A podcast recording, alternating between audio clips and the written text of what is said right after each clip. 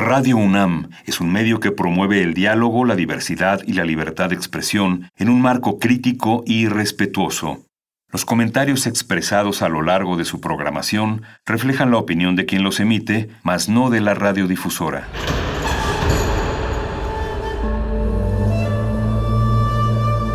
Un templo para la apreciación del ser mediante el sonido. mediante el sonido. Para nosotros. El sol sale durante la noche. Nuestros gritos llevan la mesura del silencio. Y el descontento está lleno de baile y risas. A todo, incluso a nosotros, nos resistimos. La universidad Ustedes y nosotros somos la Resistencia modulada.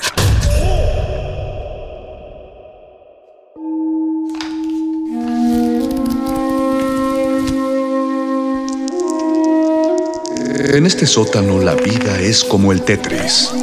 Si haces algo bien, desaparece. Pero tus errores se acumularán hasta hacerte perder.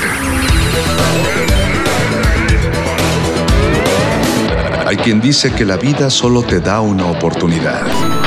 Aquí, siempre tendremos otra vida. El calabozo de los vírgenes.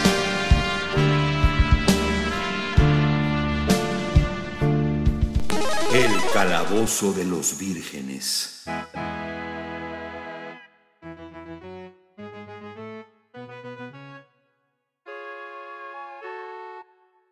Buenas noches, estimada audiencia de la resistencia modulada de Radio UNAM que continúan sintonizándonos a través del 96.1 de FM en su aparato radiofónico o que nos están sintonizando en su internet en www.radio.unam.mx. Empezó resistencia modulada y con resistencia modulada al ser martes y ser las 8 de la noche aproximadamente, empieza también el calabozo de los vírgenes, todo lo divertido va aquí. Agradecemos y saludamos a la gente que esté en las instalaciones de Radio UNAM poniéndole play a esta grabación, porque es necesario que les recordemos este programa es grabado, dado que seguimos guardando nuestras, nuestras medidas sanitarias y que pues estamos transmitiendo a la distancia, pues tenemos que grabar este programa con anticipación. Eso no evita que estemos contactados con ustedes a través de las redes sociales, entonces por favor coméntenos y díganos eh, qué les está pareciendo esta emisión y sobre todo qué abonarían ustedes a la emisión del día de hoy que va a estar más musical que de costumbre, eh, pero no se preocupen, no volveremos a esos programas en los que solía solo hablar yo y hacer un top de música, no, ahora nos vamos a concentrar más en muchos gustos musicales, pero primero les quiero presentar a nuestro coro de rolocutores de esta noche y a la primera que quiero presentar es a nuestra estimada amazona de la voz, eh, Diana Nolan, que está aquí presente en la transmisión. Bienvenida, Diana, hola. Hola, hola, hola a todos los radioescuchas de Radio UNAM. Qué bueno que te unes a esta transmisión, Diana. Sí. Es, es bueno, es bueno que te des un tiempo de tu apretada agenda y que nos prestes un poco de, la, de, de tu voz para, para estar en esta emisión. Qué padre. Me encanta estar aquí, siempre.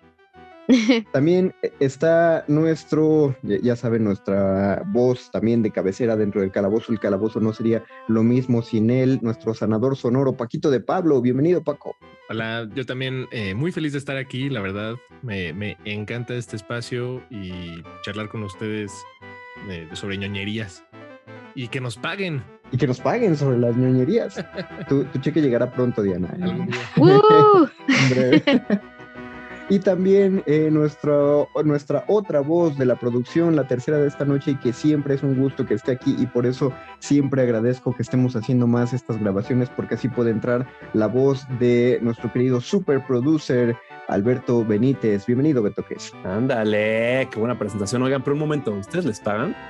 No, no es cierto, amigos. No, era broma. No es era cierto, broma. es broma, es Era- broma, era- broma. O sea, no, no- no- hablamos de un- del pago simbólico Ah, de claro. toda la gente que nos escucha y la gente que nos envía mensajes y dicen, oigan, qué bonito programa, me gusta mucho. La, la Ese- verdad, eso sí, sí levanta bastante el ánimo recibir esos mensajes y sí, eh, digo, no pagan la renta, pero, pero sí, sí pagan algo eh, pues muy valioso, muy, muy, muy Sí, es valioso. una, creo que es un tipo de remuneración, pero invaluable, ¿no? Creo que sí es, sí es algo que, que disfrutamos. Es grato hola, a toda la audiencia que nos sintoniza, por cierto. Y ahora también a Diana y a Paquito y a ti también, Mm. querido Union Master.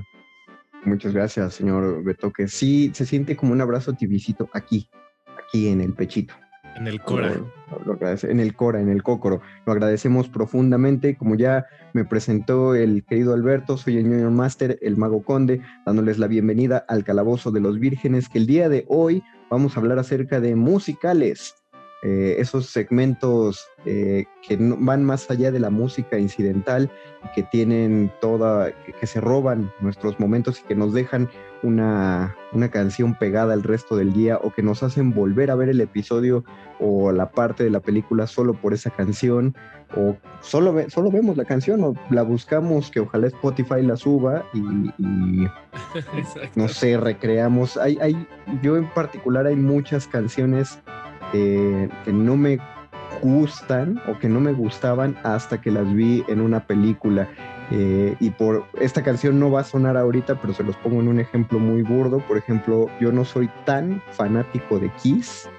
Y entonces la canción de I Was Made for Loving You no, no era mi hit hasta que vi que hay una escena de una película de Scooby-Doo donde sale Kiss y entonces están como en una persecución interdimensional sobre una guitarra y a partir de ese momento dije, ah, no, sí, sí es una gran, todo el mundo tiene razón, sí es una gran canción. Que eso que mencionas eh, me, me encanta, algo que me encanta de esa anécdota, Conde, es que eh, a ti, como a muchas personas, eh, encontraste sentido en la canción. tu- tuvo que pasar algo extra, algo extra a esa canción o algo ajeno para que realmente pudieras escucharla. Eh, porque a veces no, no necesariamente solo escuchamos con los oídos o el acto musical no solamente eh, está limitado a sentarse a escuchar la música y creo que eso es algo que vamos a, a discutir esta noche que, que, que, bueno, pues puede ser una obviedad ta- también, tal vez. Pues no es tan, eh, eh, no me parece que sea tanto una obviedad porque yo recuerdo que tenía un maestro de música que nos decía que el, el escuchar música es algo que también se entrena. Eh, y él lo Bueno, hablaba sí, de la música de, academia, ¿no? Eh, que decía, bueno, uno siempre pone a Bach y a Beethoven para trabajar y lo pone de fondo y dice, pero ¿cuántos genuinamente ponen una canción y solo se sientan a escucharla, ¿no? Y cualquier canción, la vimos mientras vamos manejando o cuando vamos pensando en otra cosa o si vamos leyendo, si estamos jugando, eh, hay gente que pone música mientras juega o que disfruta la música del mismo videojuego, pero ¿cuántos solo se sientan a escuchar cómo va la canción, sea la canción que sea, instrumental o con letra? Sí, eh, eh, la respuesta creo que es muy poca, menos, menos de las que pensaríamos, tal vez. y merecen, merecen su atención. Por eso en esta emisión, eh, cada uno de los locutores aquí presentes hemos, hemos preparado una, una pequeña playlist. Vamos a ver a cuánto tiempo nos da, o sea, cuántas de estas canciones de esta playlist logramos poner y vamos a hablar un poco sobre ellas. Eh, y me gustaría que, que Dianita eh, empezara con, o sea, que nos dijera cuál es la primera canción que escogió para, este, para esta emisión. Ay, amigos, este, pues estaba yo entre dos opciones, pero me está ganando la nostalgia y les voy Esa- a presentar, Esa es fuerte, esa es dura. Es fuerte. les voy a presentar esta cosa tan bella que se llama Moonlight Densetsu, Heart Moving de Moonlips, que es, si no saben, el opening de Sailor Moon. Ah, así se llama, pero Oh. entonces le estás presentando en japonés. Sí, Esta- va a estar en japonés. sí, El, intro de Sailor Moon, de hecho, una vez que tuvimos un calabozo, cuando todavía podíamos estar en la cabina, y que Uh. lo, lo hicimos de, de que la audiencia nos, nos escribiera y nos pidiera rolas, esa fue una de las que se pidieron y- y no sé, creo que ahí puedo ubicar, yo sé que hay una cultura como muy fuerte del opening, ¿no? En, en los animes, pero yo solo puedo ubicar así cuatro que son los, los hits de, de todo, de todo mundo. Pero, ¿por qué, ¿por qué es tan fuerte el opening en cuestión del anime a diferencia de las caricaturas occidentales? ¿Alguien, ¿alguien sabe? ¿Alguien ubica? No, pregunta. no podría saber a ciencia cierta definitivamente, pero tiene mucho que ver con la apropiación, me parece, porque em, desde probablemente los 70, ¿no? Que empezaron a llegar este, los animes hacia acá, México, este, pues estaba como un poquito, no sé si era ley, pero pues que todo el contenido tiene que ser en español, ¿no? Entonces, pues em, el doblaje era en español y todo, pero también eh, los openings. Sin embargo, creo que más ya más mm, entrados en los 80, 90 eran canciones, bueno, para empezar, en Japón las canciones eh, no están, o sea, no son canciones, casi nunca son canciones hechas como para la caricatura sino que son canciones de grupos musicales populares. Como comisionadas. ¿no? Ajá, o sea, y que de repente dices, ¿sabes qué? Me encantó tu, tu, tu, tu, canción y quiero usarla. O a veces ya cuando son producciones más, más importantes, ya les, oye, quiero que hagas una canción para mi anime. Pero Oh, wow. entonces, eso creo que le da un, un mérito también distinto, porque pues es música popular, pues es pop casi siempre. Eh, eh, son cosas que la gente escucha en la radio, que le gusta, o sea, no es como de, ay, el opening de, como un poquito, pero cuando llegó a, a- a México nos apropiamos justamente de, de esa música, para empezar, que era música muy buena, Sí, de acuerdo. y además la Es- traduces al- a, es. a la tu, a tu idioma y entonces es el himno, se vuelve un himno, porque siempre la escuchas antes de que empiece tu, tu, tu caricatura favorita, ¿no? Y aparte, pues te la puedes aprender y la cantas. Y, y un otaku que se respeta no se la salta. Exacto. Exacto. Uf, No existe, no existe el skip intro para, para los otakus No, no. al, ver anime. Pero, pero eh, me acabas de responder una pregunta muy curiosa porque eh, un niño occidental está acostumbrado a que el intro de la caricatura tenga que ver con la caricatura, ¿no? A veces te cuenta de quién es o de qué va o, o te transmite algo, pero a mí siempre me sacaba mucho de onda que los intros de muchos animes no, eh, no, no tenían que ver con la caricatura. Creo que solo dos, creo que solo el de Dragon Ball, el primerito intro de Dragon Ball de vamos a buscar las esferas del dragón y el de Pokémon hablan de eso, ¿no? Pero por ejemplo el intro, el intro de Digimon habla de un montón de cosas que no tienen que ver con Digimon y de pronto en el punto más alto de la canción ya gritan Digimon y tú dices, ah, mira, sí, es la canción de eso, no, no, no tiene que ver. Y ahorita me estoy enterando por qué. Sí. Claro, y, y bueno, es que ta- también algo que es este aparte de lo musical, pero en, en estas intros, eh, normalmente las en, en las jap- en las de- del anime específicamente, em, creo que lo, lo común es que los animadores que las hacen, no sé si necesariamente sean los mismos que hacen la caricatura, pero sí es como un Uh. despliegue de, de técnica. ¿no? Es, es un momento en el que vamos a dibujar eh, a, la- a estos mismos personajes, pero tal vez con otra ropa y con otro estilo de animación. Y Claro, ¿no? Sí. claro. como un popurrí de estilos, ¿no? Como que también se usan muchos como técnicas y trazos distintos que no necesariamente, de hecho probablemente no van a estar en, en Y- y- episodios o en la serie. Exacto. Y, Sí. y, pues en realidad son animaciones, eh, o sea, eso- esos dos minutos o minuto y medio que, que dura la, la intro de, de animación eh, está, es mucho más compleja que, que el promedio de animación del episodio, ¿no? En- Sí. Es como Es una como así- oportunidad de ser creativo. Sí, sí, tal cual. Y de, y de lucir, bueno, creo que Gabo lo ponía en, ese- en esos términos. Saludos a- al buen Gabo. Un- un- para lucir la pluma. Ándale, despliegue de Sí, pluma. es- Eran videos musicales, videos musicales Ándale. antes de la caricatura. Sí, casi, bueno. sí, exacto. Vuélvenos a decir el título de la canción de Anita para que ya suene. Sí, es Moonlight Densetsu Heart Moving de Moon Lips. El calabozo de los vírgenes. 夢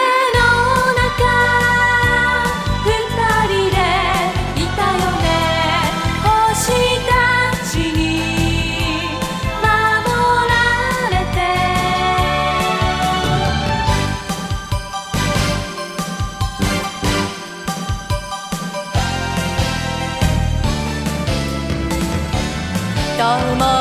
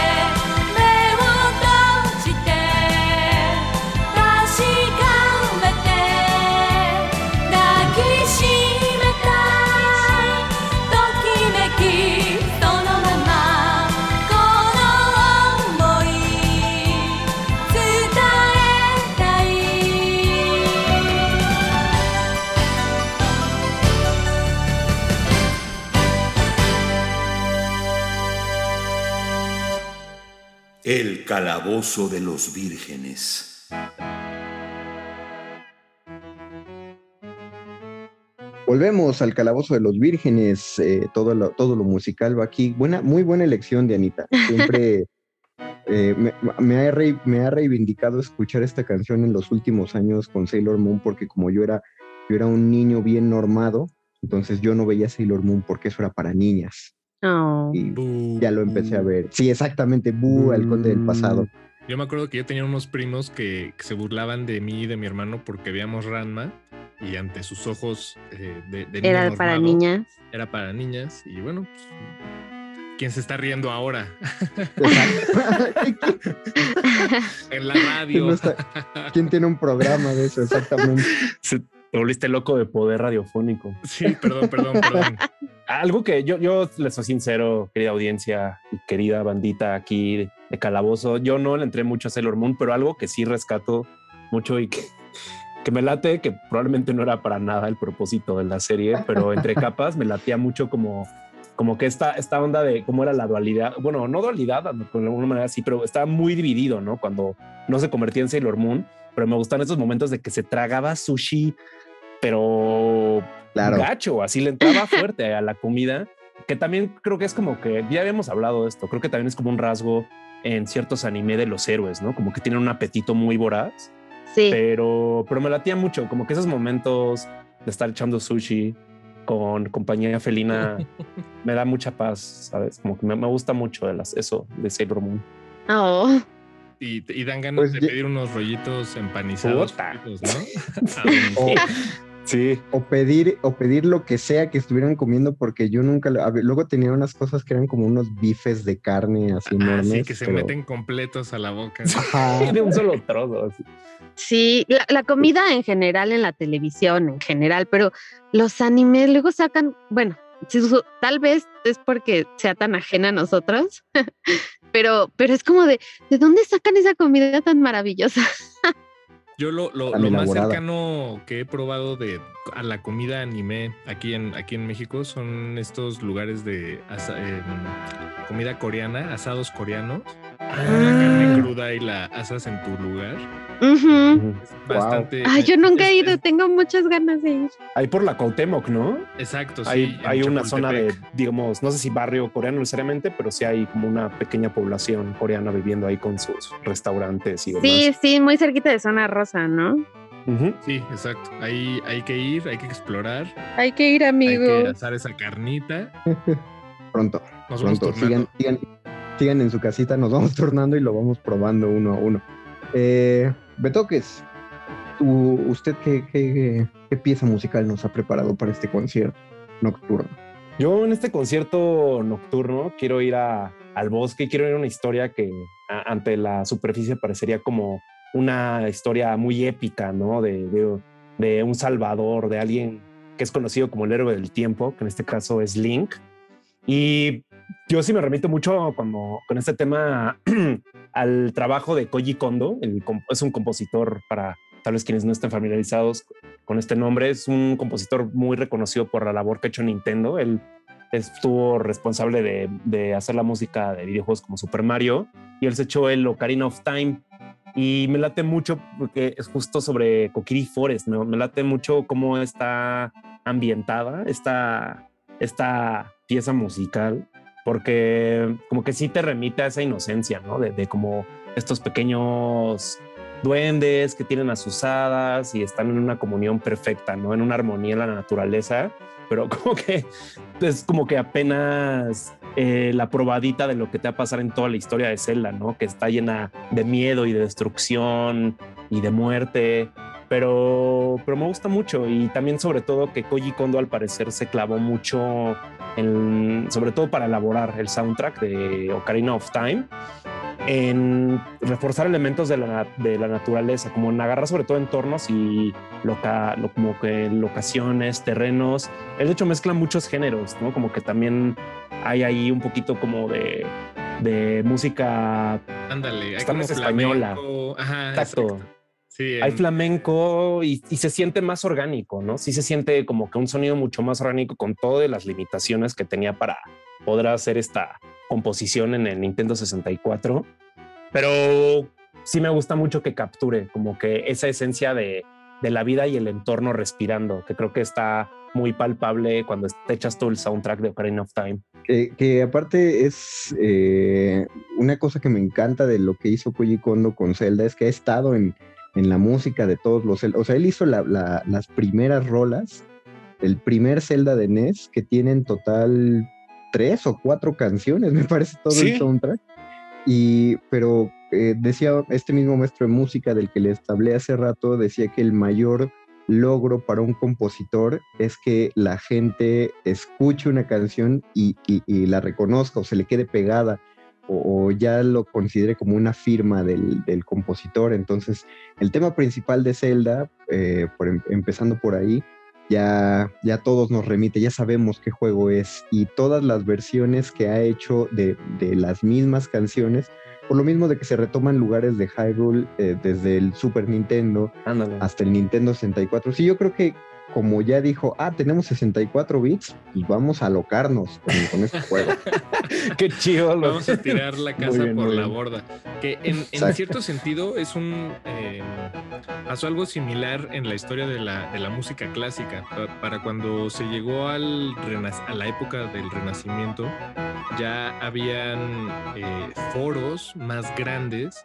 Había foros más grandes porque también la, la- la arquitectura ya podía eh, hacerlo. Mm, ujú. Y para llenar esos espacios grandes de, de, pues, de- sonido y de música, tenían que usarse orquestas más grandes y entonces eh, componer para orquestas más grandes pues cambia por completo la forma de componer y, y por eso en el periodo romántico podemos identificar piezas que ya son eh, pues, estas estos monstruos llenos de pasajes, muchos pasajes, Sí, cuatro eh, contrabajos, este, siete chelos. Digo, estoy exagerando, pero, pero eso es porque literalmente más espacio para más instrumentos y más ambición para que sonara más grande la música.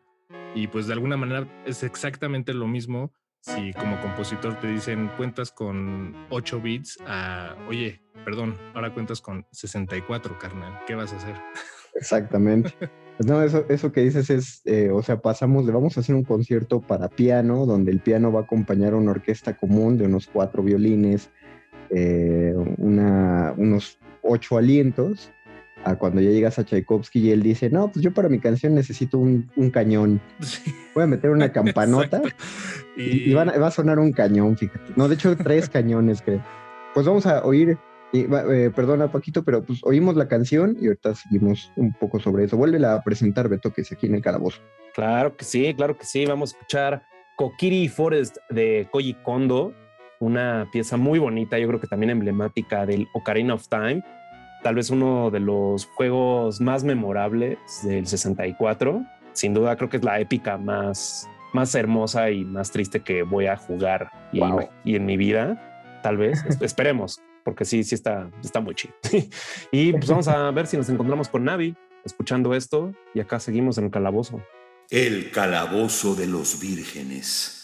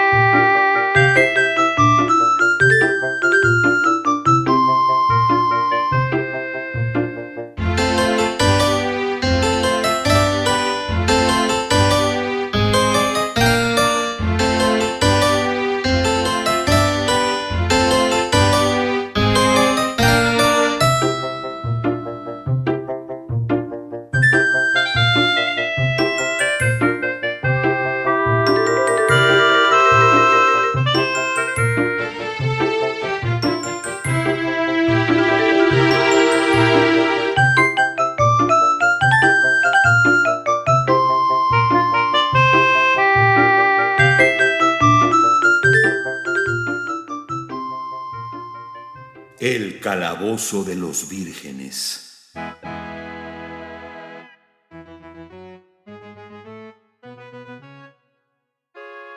Volvemos al Calabozo de los Vírgenes, escuchamos El Bosque de los Kokiri de Koji Kondo, el compositor de cabecilla, no solo de, pues no voy a decir de todo Nintendo, pero sí de todo Nintendo.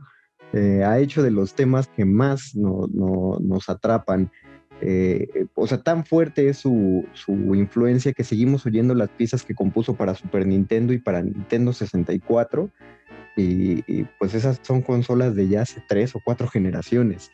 Eh, en las consolas actuales creo que son pocas las, las canciones que ubicamos en, en la comunidad de jugadores a ese grado. Los únicos que, el único que se le ha igualado es eh, Santa Olaya haciendo la música de, de Last of Us y de Red Dead Dead, eh, Redemption, pero aún así no, no hay, pues uno no ubica un leitmotiv, ¿no?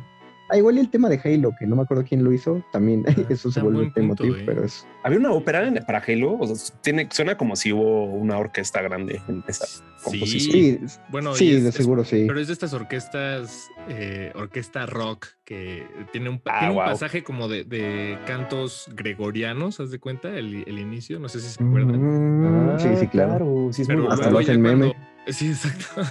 Pero luego ya cuando estalla la, el punto, bueno, el, sí, cuando estalla la, la pieza, ah, entra batería y guitarra con distorsión y bueno, y muchas, muchos vientos.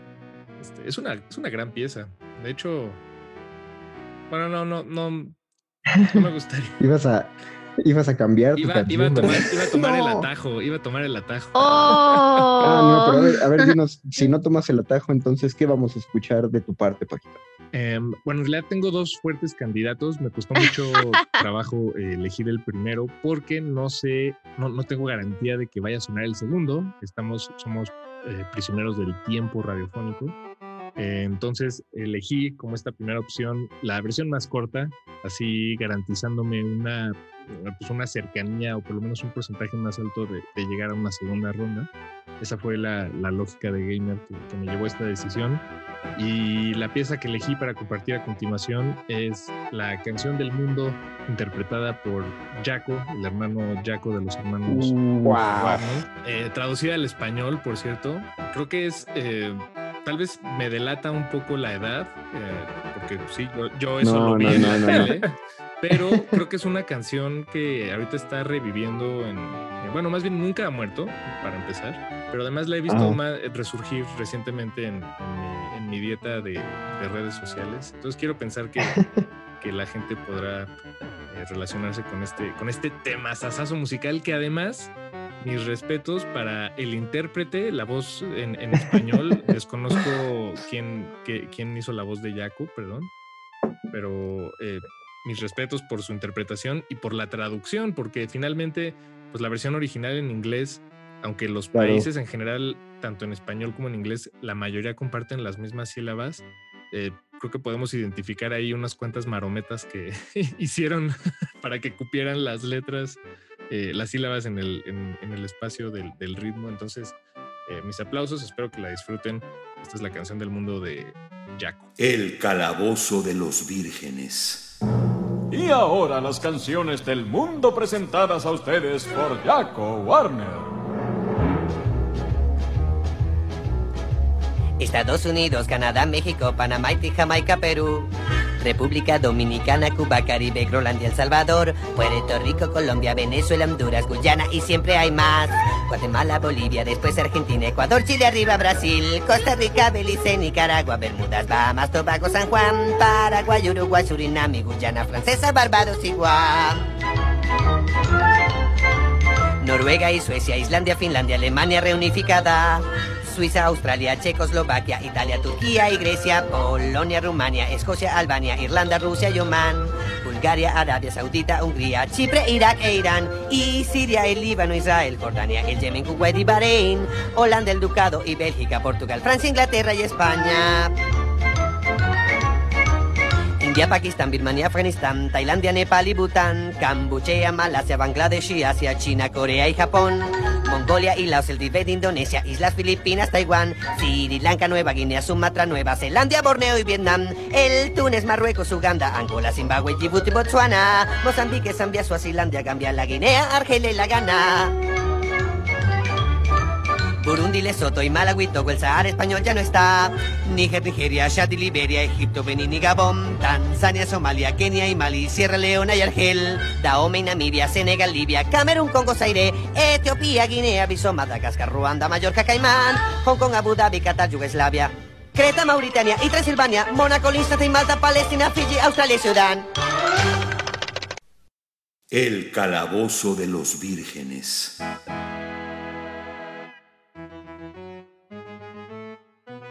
Volvemos al calabozo de los vírgenes y esperamos que hayan aprendido algo de esta canción. Al menos, al menos nosotros sí lo hicimos.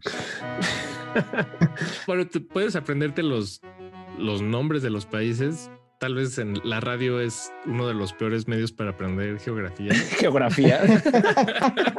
Así con coordenadas, ¿no? Así. Oye, al sí, meridiano no- no- Greenwich. No ubico un programa radiofónico de geografía, sería muy interesante. Qué gran Por reto. eso, eh. justamente. Claro. Creo, creo que geografía y com- bueno, comedia en radio tal vez no es tan, tan complicado, pero geografía sí es un gran reto. Sí, sí, geografía sí. Comedia todavía puedes citar eh, ejemplos y si lo sabes describir eh, está mejor, pero como, como, no, tienes razón, no había pensado en eso, en las limitaciones auditivas de la, de la geografía. Oye, Dianita, pero tú, tú eres la del mundo de las voces, tú, tú sabes a quién tenemos que darle Su, su crédito. reconocimiento por Así es. Exacto. Aquí tenemos a, Gua- a Jaco Warner, Jaco Warner, que es el hermano mayor de los Warner, que es el actor venezolano Rafael Monsalve. Ah, Sí, porque, porque Animaniacs o Animanía, como se conoce aquí en México, se dobló en Venezuela. Ah, órale. Pues Ah, órale. Un gran dato.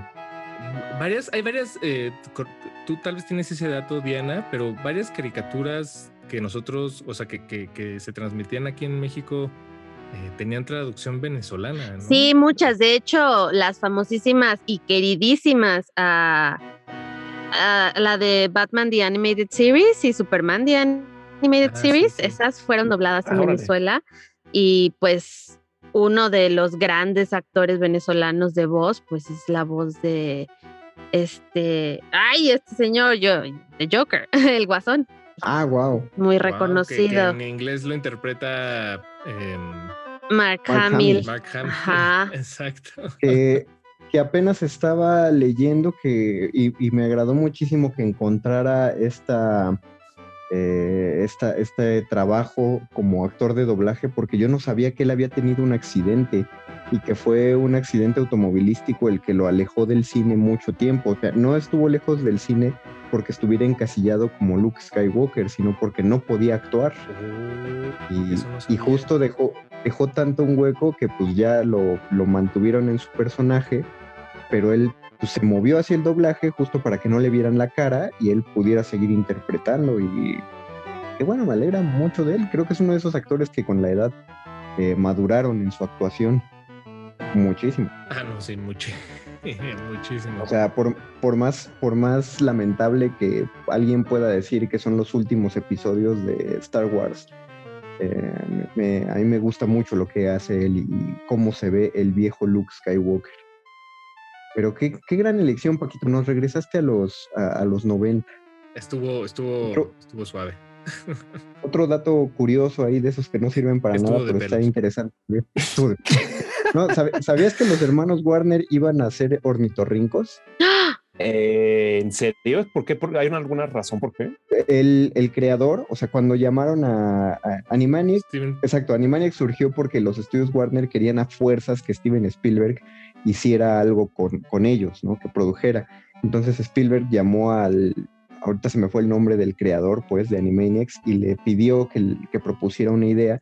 Y este señor tenía un, un pequeño cortometraje con tres hermanos, eh, pero eran tres hermanos ornitorrinco que estaban basados en sus propios hijos. Y entonces él propuso esa idea y caminando por los estudios Warner se le ocurrió, ah, pues claro, podrían vivir en el tanquesote de agua y, y son, o sea, es el tanque de los, de los Warner Brothers, entonces deberían ser ellos los hermanos Warner, Jaco y Waco, y pensó, vamos a hacer que uno sea mujer y se llama Dot porque es el punto después de la W. Ah. D. Jaco, Waco y Dot es, es ella. Y decidieron que no fueran ornitorrincos, sino perritos, porque como plantearon la idea de que era una caricatura perdida de los años 30, entonces tenían que ser caricaturas en blanco y negro. Eh, y por eso les pusieron esos ojos de puntito que son muy típicos de la animación de los años 30 y ya solo, solo la ropa es la que está a color y sus narices, pero ellos son personajes en blanco y negro con, con los típicos guantes. ¡Qué bonito! No sabía que eran personajes, o sea, bueno, que el, que el concepto detrás de los Animaniacs era que eran personajes, eh, una caricatura rescatada. ¿No te acuerdas? No es que no era tanto rescatada, ¿no te acuerdas? El primer episodio, el piloto de Animaniacs, se trata de que eh, es- esa caricatura según le hicieron en los 30, pero que eran tan, tan iconoclastas, tan Irreverentes. y tan asquerosos, que la Warner vetó la caricatura Wow. y encerraron todos los, todas las cintas de este, o sea, sí, todas las cintas las encerraron en el tanque de agua de la Warner hasta que muchos años, en los 90, no recuerdo qué evento provoca que se abra el tanque de agua y los hermanos Warner se escapan. Por eso siempre el guardia de seguridad los está buscando. Ah, claro, Ya. claro. Para mí sería un Es- gran ese honor es el que, motivo. Que le pase lo mismo a, a Resistencia Modulada en Radio Nam, que oculten todos los podcasts en la bóveda secreta y que dentro de 30 años los, nos, los- nos retransmitan. Y, y cada vez que estás en la del Valle Norte, como que automáticamente te persigue así un vigilante de Radio Nam. ¿no? Así, ¡eh! Saludos a- a- a- al cuerpo de vigilantes de, de, de. Saludos, no, pero con cariño. De hecho, siempre están Exacto. ahí y se echan unos turnos brutales. No, se están echando los turnos ahorita. Ahorita no hay, no hay nadie en la estación en este momento donde viene eso, excepto la gente que está vigilando. Ahora te toca Yo- a ti, yo-. Exacto, yo, yo quiero presentar mi canción. En el, en el momento que se planteó que se podía hacer un programa sobre musicales, eh, yo me acordé de, de una, una película que me cambió, me cambió Yo puedo decir que mi infancia y mi inocencia murieron el día que vi esa película. Yo tenía, yo tenía 11 años. Wow. La película la llevó mi hermano y él no sabía lo que estaba llevando, o probablemente sí, pero no le importó que yo estuviera ahí sentado en la sala con él viendo la película, porque era de una caricatura que ya existía, pero ninguno de los dos conocía y la conocimos a partir de esa película. La película se llamaba Más Grande, sin cortes y sin censura, y era la película de South Park. Y ¡Wow! mi inocencia murió en la escena en la que Kenny muere. Yo no sabía que era un personaje que moría en todos los episodios, pero Kenny es enviado al infierno con una canción de Metallica y para mí la visión del infierno fue, fue espantosa. Sí, sí me asustó muchísimo esa, esa escena para mis 11 años, pero no es la, la escena musical que les Oh. quiero presentar. No, Eh, oh, plot twist. vuelta en U. Eh, vuelta, no, me- no, me parece que toda la película de South Park tiene, todos sus números musicales son buenísimos. De hecho, no tengo la fuente bien del dato, pero sí lo podemos buscar. Eh, estuvo nominado todo el soundtrack de South Park a, a- a algún premio, no voy a decir un Oscar, pero estuvo nominado a muchos premios, pero solo les permitieron cantar una de las canciones en los premios, que es la de Blame Canada, Culpen a Canadá, porque es la única que no tiene groserías. Entonces Ah. todas las otras canciones no podían cantarse en, en la premiación, excepto esa, y por eso a esa le dieron el premio, nada más por ello. Pero de todas las canciones que se mezclan, hay una que me fascina y no puedo escuchar sin, sin emocionarme, que es la de la resistencia, la de la resistance, el momento en el que los niños deciden que ellos van a stormear el campamento militar y van a liberar a, Te- a A Terrence y Terrence Phillip. Phillip Y, y- pero el que le empieza a cantar es un niño que se llama Christopher. Sí, es cierto. Que tiene acento francés, ¿no? Exactamente, y, y- y es el guapito de, de- Sí, es que acaba de entrar de intercambio y él empieza a cantar justamente de que van a formar la resistencia para, para liberar a Transifili, pero al mismo tiempo que está cantando, se mete un pedazo de, de Culpen a Canadá y luego se mete un pedazo de la canción que canta Satanás de Up There, de que Satanás quiere eh, salir al, al mundo terrenal y luego se Ah, esa meten los canción soldados. buenísima. Sí, la de Up There de, de- de Satanás. Todas estas se mezclan en la canción de la Resistance, dos minutos, pero uf, buen- buenísimos. ¿eh? Los reto y los doble reto a que escuchen esta canción y no se, y no se emocionen y no sientan que hay que salir a, a quemar la Bastilla. El calabozo de los vírgenes. God has smiled upon you this day. The fate of a nation in your hands. And blessed be the children we who fight with all our bravery till only the righteous stand. You see the distant flames, they bellow in the night. You fight in all our names for what we know is right. And when you all get shot and cannot carry on, though you die, La Resistance lives on. You may get stabbed in the head with a dagger or a sword. You may be burned to death or skinned alive or worse. But when they torture you, you will not feel the need to run, for though you die, La Resistance lives on. Rain Canada! Rain Canada! Because the country's gone awry. Tomorrow night these freaks will cry! Tomorrow night, our lives will change. Tomorrow night, we'll be entertained. An execution, what a sight. Tomorrow night. Up there, there's so much room where babies birth and flowers bloom. Tomorrow night up there is doomed, and so I will be going soon. Shut your fucking face, Uncle Pagan. You're a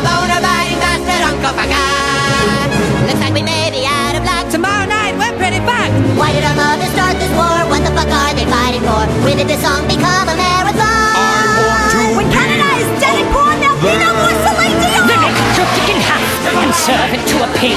And though it hurts, you'll laugh and dance a dickless jig. But that's the way it goes. In war, you're shut upon, though we die. I want to La Resistance lives on.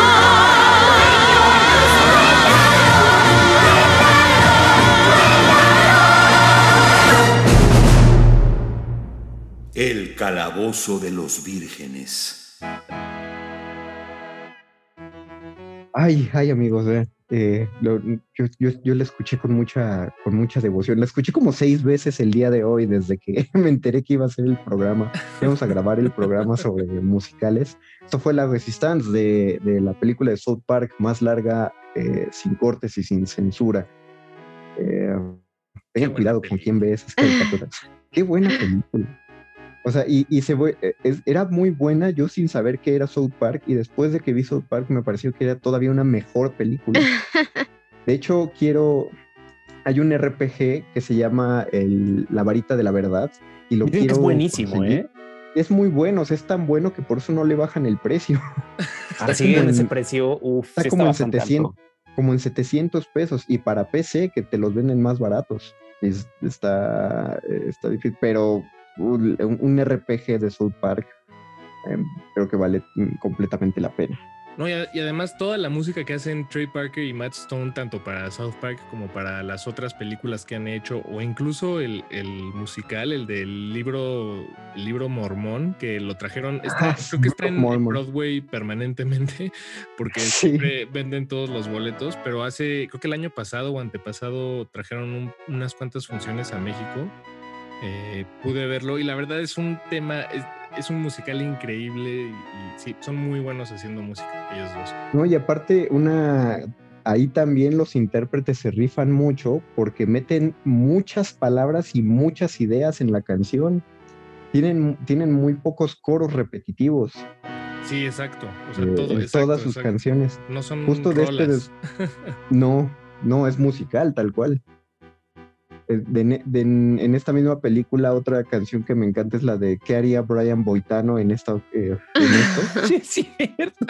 Yo no Sí, sé quién es Brian Boitano, pero también es un héroe para mí. Yo, yo primero, ah, no, miren, sí, Brian Boitano sí existe, sí es un patinador. sí es un patinador olímpico y justamente la primera, eh, lo primero que dicen es que Brian Boitano ganó una, eh, su, su concurso de patinaje, pero luego dicen que venció a alguien con un aliento, con su aliento de fuego y que luego golpeó a Kublai Khan y, o sea, Ah, todo- fue un medallista de oro. sí, al parecer. Qué grande es Brian Boitano, gracias a Soul Park. Pues eh, habíamos preparado entre todos varias canciones. Me parece que vamos a tener que hacer una obligada segunda parte de este programa. Eh, pero como todavía tenemos unos minutos, creo que da chance de que metamos la siguiente canción que Diana había preparado. Uh, bonus track. El el bonus, bonus track, de Diana, el. Bueno, pues yo les traigo algo un poquito atípico de mí, pero no sé, me estaba sintiendo también este diferente a hoy. y este quiero presentarles el opening porque hoy soy otaku. Muy bien. Sí. Hoy, Hoy nada. Exacto, solo Ah, ay, ajá. este, de, de un, de un anime y muy interesante que, que- que está ahorita en, en Netflix, creo que es Netflix Originals, este, que se llama Agretzko. Agretzko, ¿de qué, de- de qué trata? Así es. La historia se trata de una pequeña panda roja que vive su vida de Godín normalmente, pero de repente es esa vida de Godín, el estrés, eh, la presión, eh, las deudas, eh, la vida amorosa y todas esas cosas pueden sobrepasar a, a la persona que lo está viviendo y para, para sacar un poquito de ese estrés, ella tiene un hobby secreto que no comparte con nadie y es este ir al karaoke, encerrarse ella sola y cantar música death metal. Ah, wow. Es increíble esa caricatura. Agretsuko es una gran liberación, es una catarsis para cualquier persona que vive una vida laboral de oficina que le, pues sí, que le está de alguna manera haciendo pedazos el alma. Así es. Y aparte, a mí me encanta el hecho de que es una creación de Sanrio. Este, entonces, Agretzko es hermanita de la hermanita menor de Hello Kitty. wow. Entonces, y de hecho, pues la estética se nota, o sea, los personajes son, todo, toda la animación es súper cute, este, pero tiene justamente una temática, no diría de adulto, pero sí, o sea, es esta, esta muchacha de 28 años que va al trabajo y tiene deudas y maneja su coche y, y- su jefe la presiona y tiene parejas y luego ya no y bueno, todo esto. Entonces, pero con esta estética adorable de Sanrio que lo caracteriza y, y con un montón de, de, de cosas que nos, que nos recuerdan a nuestra vida diaria. Apenas estoy viendo la imagen. Ella es un... Es un panda rojo. Es, un- es como un Eh, eh, tanuki, es un ¿no? panda rojo, son, son un poquito diferentes, pero sí. Qué chido, sí está muy padre la animación. Eh, la guía, la guía para la vida de oficina de Agretzko. Y como dato curioso, como dato curioso, me parece que el que canta todas las canciones en- de metal, o sea, en origi- ori- originalmente en japonés, es el director de la serie. Me parece. Podría estar equivocada, pero Wow, creo que es como el dato curioso de hoy, que, que me parece que es él. Es un buen, es un buen dato curioso. Y, y creo que podríamos cerrar con esa canción, me parece, ¿no, Paco? Eh, sí, sí, sí. Ah, muy bien, perfecto. Entonces, pues eh, agradecemos, pues de una vez les anticipamos, la próxima semana vamos a venir del mismo tema, nos vamos a poner musicales y nos van a escuchar así en ¡Uh! el calabozo de los vírgenes. Muchas gracias a Betoques. No, hombre, a ustedes. Gracias. Gracias, gracias, Gracias a ustedes. No, no, gracias a Radio UNAM por, por permitirnos aquí sonar este espacio. Gracias a la gente de Radio Nam que le está dando play a este programa ahorita y que va a poner el siguiente. Quedan dos horas de resistencia, acuérdense. Muchas gracias, Diana Nolan. Tú cierra y presenta Muchas gracias a los radioescuchas que nos escuchan el día de hoy. Nos vemos la próxima semana y los dejamos con el opening de Agretzko.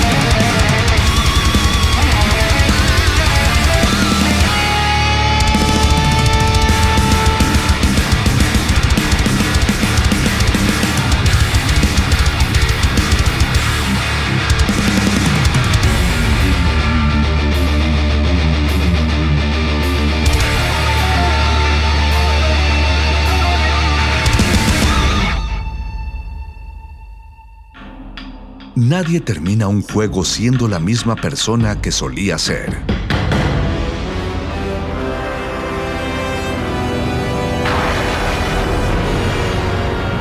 Seamos alguien.